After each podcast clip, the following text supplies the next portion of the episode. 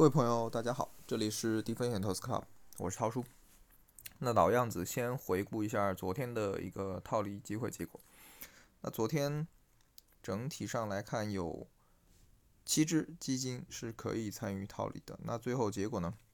而新权合一最后结果出来，溢价负百分之零点一一，吃面负百分之零点二七；富国天惠溢价百分之零点九五，吃肉百分之零点七九。景顺鼎益溢价百分之一点五一，吃肉百分之一点三五；新源趋势溢价负百分之五零点五七，吃面负百分之零点七三；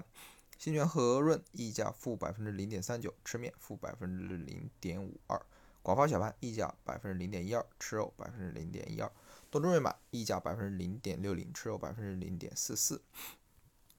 那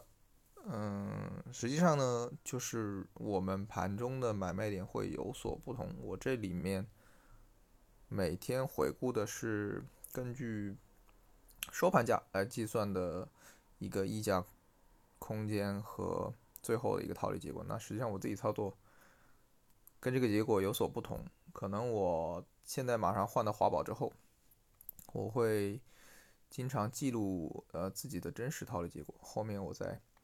调整一下，可能每天更新的就是我自己套利的一个真实结果，可能应该是会比现在这个收益要高的。那再来看一下今天的一个市场行情啊，今天嗯，两市呢早盘略微有些反弹，那午后逐渐是下跌的一个行情。两个市场成交量一共是一万零两百一十五亿，那较上一个交易日有所萎缩。截至收盘呢，上证指数跌了百分之零点一七，深圳成指跌了百分之零点六一，创业板指跌了百分之零点八四。那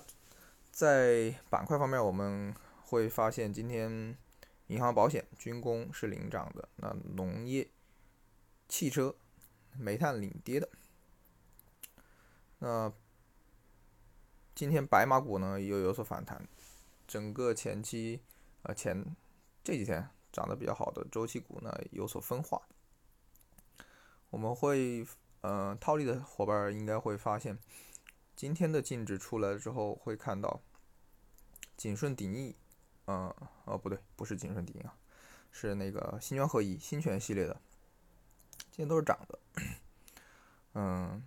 然后极速路上的一个估值有比较大的误差，那嗯，从从今天的行结合今天的行情来看呢，仅新权合一应该是有嗯加仓了银行保险这个板块的股票，所以嗯这两天它的表现是优于其他的基金的，嗯，今年以来市场变化非常大，那。两种极端风格就是在短期内交替演绎，所以，我我的计划呢是以持有均衡型的基金为主，在当下，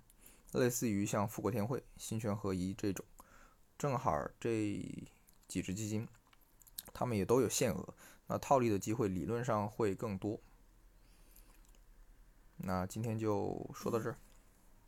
想了解。更多的基金套利实操技巧，了解小白也能掌握的低风险投资机会，请您关注低风险投资 Club，套叔在这里等你。